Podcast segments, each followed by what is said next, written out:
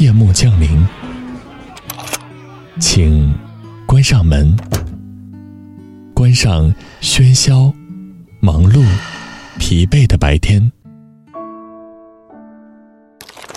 上一篇美文，陪你静静放松。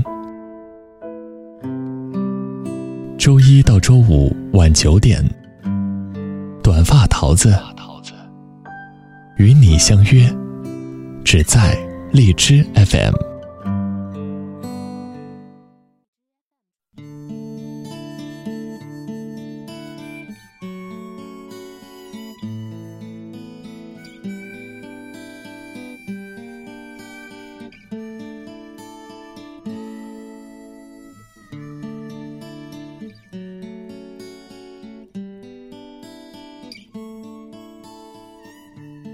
Hello，大家好。这里是荔枝 FM 二零幺二四，我是主播短发桃子。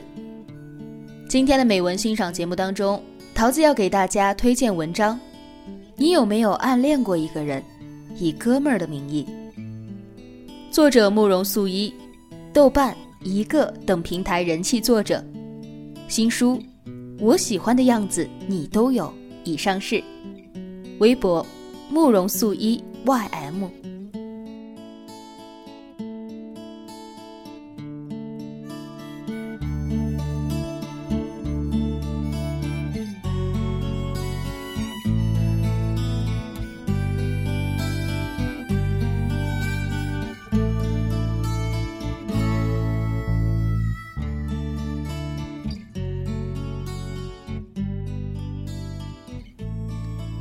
是否曾经也以一个哥们儿的名义陪伴在你爱的人左右？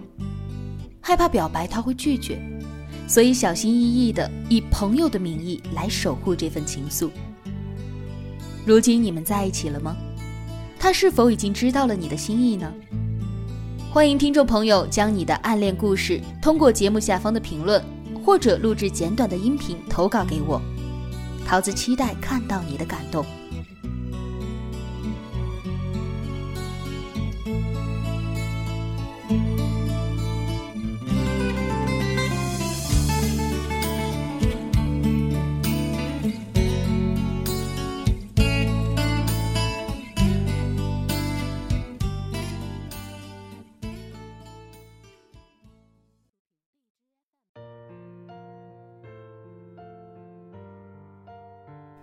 老莫是我读师范时的同学，他原本有个很女人味儿的名字，可是男生女生都叫他老莫。其实想起来，他那时只是个十五六岁的女孩子，可大家觉得他理所当然应该被叫做老莫，只有这个名字才和他相宜。开学第一天，宿舍阿姨看见一个小男仔提着大包小包往宿舍里冲。于是毫不客气地上前拦住了他。这位同学，请你往那边走，这是女生宿舍。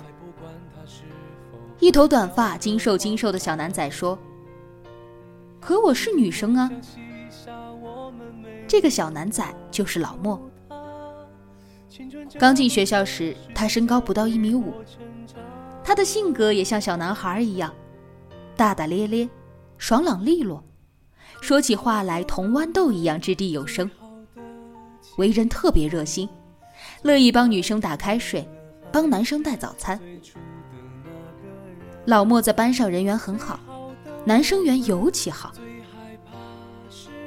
师范是那种男女生比例特别不平衡的学校，一个班上四五十个女生，才十来个男生，男生们因此都傲娇的不行。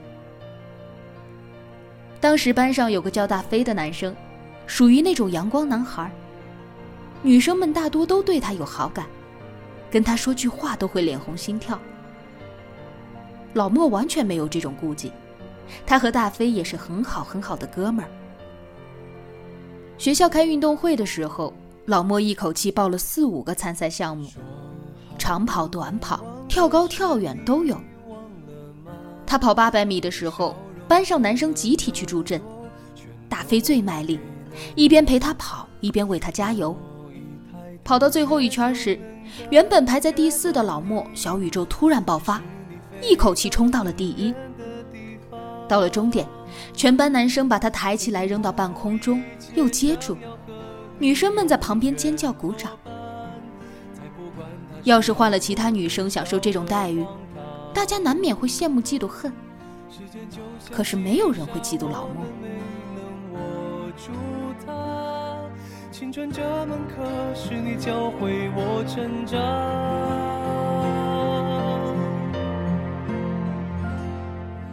最好的我们，最好的青春，最怀念的还是最初的那个人。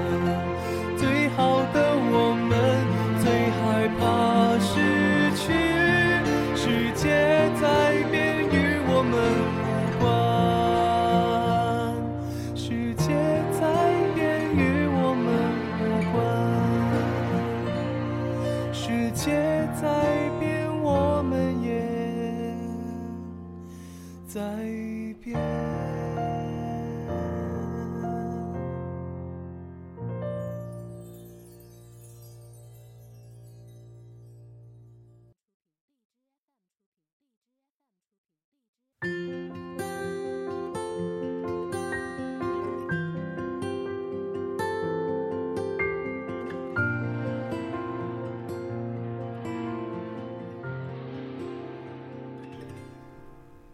女生们似乎都爱搞小团体。当时班上风头最盛的女生团体是三零六宿舍的四朵金花。其实说成三朵金花和一片绿叶更加合适。老莫就是那片绿叶。长得像小男孩的他和其他三个漂亮开朗的女孩子，不知怎么就成了死党。这对于班上的男生来说是个重大的利好。因为他们等于在三朵金花中埋下了一个内线。作为大飞的铁哥们儿，他常常口无遮拦地问他：“你看中了哪朵花啊？要不要我帮你去采？”或者调侃他说：“你怎么这么不开窍啊？大好时光就不趁机搞搞早恋之类的吗？”师范二年级，大飞总算开窍了，托老莫向婷婷递情书。婷婷是三朵金花中最漂亮、最活泼的那位。老莫在交给婷婷之前，偷偷打开了那封折成心形的信。信上的字句滚烫的让他生平头一次脸红心跳。信中，大飞亲昵的称意中人为婷。老莫想，哪一天会不会有人给他写情书，亲昵的称他为娟呢？他的名字中有一个娟字。婷婷看了那封信后，当天又托老莫带了封回信给大飞。老莫按耐不住好奇心，再次偷看了。信写的很简单，只有一句话：“大飞同学，我们还太年轻，我更乐意做你的妹妹。”老莫重新把信折好，轻轻吁出一口气，然后交给了大飞。那天晚上。他陪着情绪低落的大飞在教室里坐了一晚，听了一夜，很受伤。那年正是任贤齐大红的时候。老莫是在师范三年级时才开始发育的，他的身高迅速从不足一米五长到了一米六多，仍然留着利落的短发，长手长脚的站在那里，光看背影，有点像个玉树临风的少年。的语气，最好忘了吧。最坏不过是关上这世界的门，伸出了双手拥抱当时的我们。最好忘了吧。最坏不过是关上这世界的门。伸出了双手，却不再会有我们。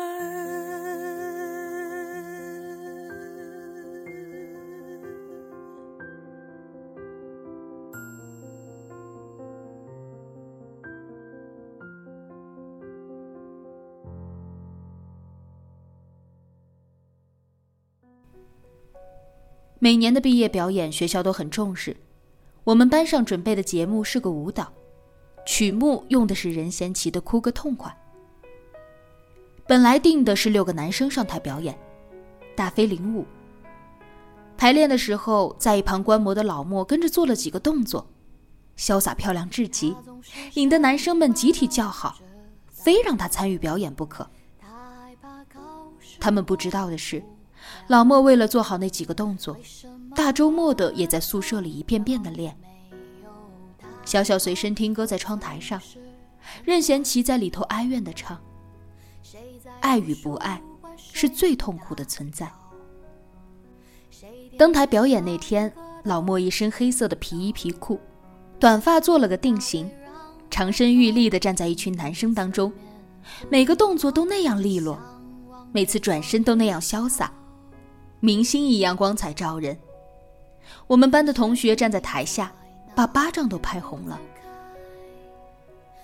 舞蹈没有拿到奖，能拿奖的基本上都是阳光健康、积极向上的节目。大家依然很开心，还去花店订了花送给表演者。男生们簇拥着老莫去拍照留念。大飞拿着我们买的那束玫瑰花，装作很深情地递给他。老莫伸手去接的那一瞬间，拿着傻瓜相机的同学恰好按动了快门。照片冲洗出来的时候，我们发现，抱着玫瑰花的老莫笑得特别灿烂。脸还有点红。收音机播放的歌曲，举着相机走过五条大街，但这一切却还没走远。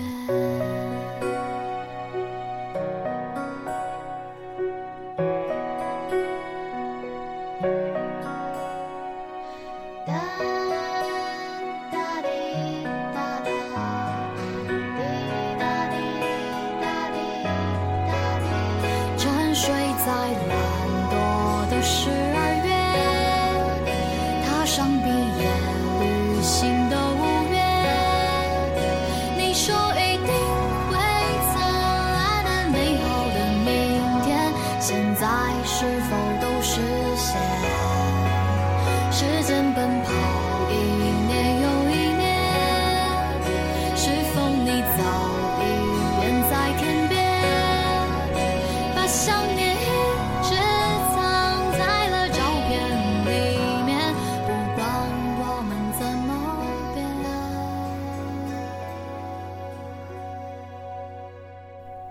毕业后，我们各奔东西。大多数同学都回了老家教书，老莫也是。大飞不甘心做孩子王，跑去长沙学电脑编程了。他们还保持着不咸不淡的联系，多数是老莫给大飞写信，大飞懒得写，偶尔想起来了会给他打个电话。追忆往事，展望将来，一说就是一两个小时。老莫那些年渐渐有了些变化，他试图将头发留长，也试着学穿高跟鞋。裙子买了几条，放在衣柜里没敢穿。他跟我说，等头发留长了，就找个时间去长沙玩玩。大飞在电话里说了，只要他去长沙，他就陪他去火宫殿吃臭豆腐，去岳麓山摘枫叶，去江边放风筝。老莫从小在农村长大，还从来没去过长沙呢。就在他的头发留到快披肩时，接到了大飞的一个电话。电话里，他兴冲冲的告诉他，他要结婚了。新娘也是我们同学，当年的四朵金花之一，婷婷最好的闺蜜。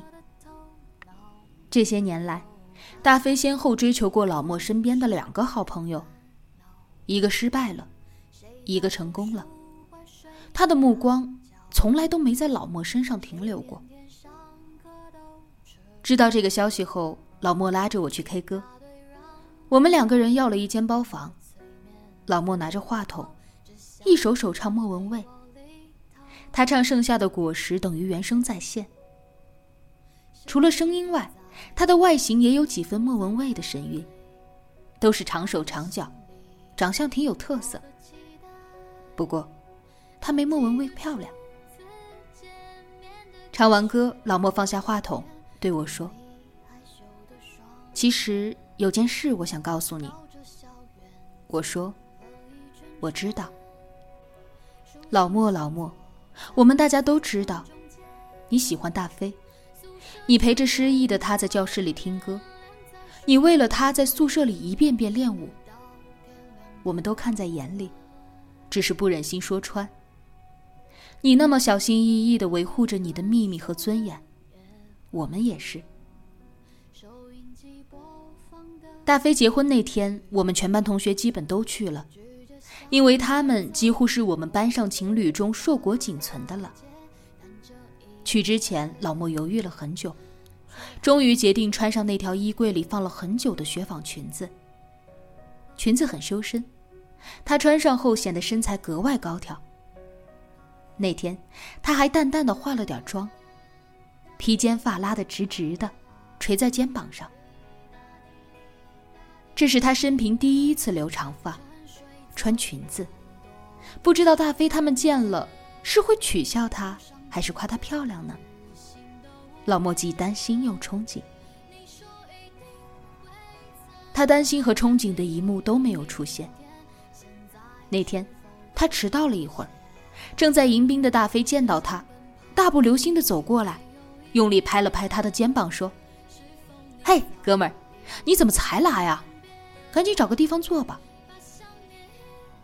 从婚礼上回去后，老莫把高跟鞋和裙子都收了起来，换上了平常最爱穿的牛仔裤、运动鞋。在她后来的男朋友眼里，他穿仔裤、板鞋同样很有女人味儿。这么多年的暗恋无疾而终，我曾经问过他后不后悔。老莫摇摇头说：“怎么会？要不是大飞，他可能还一直是个混沌未开的假小子。当你暗恋一个人的时候，总是试图一点点接近他，结果也许永远都无法靠拢。可是，在此过程中，你会发现，你的努力。”也让自己一天天变得更加美好。所有曾经是假小子的女生，你们有没有试图靠近过一个人，以哥们儿的名义？当七月的风吹过，阳光洒满了窗格，们十指紧扣着，听同一首歌。那一场大雨滂沱。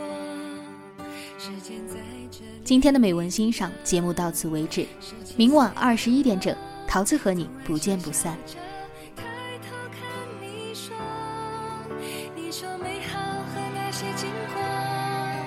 你说时间抵不过你我，世界是一个圆。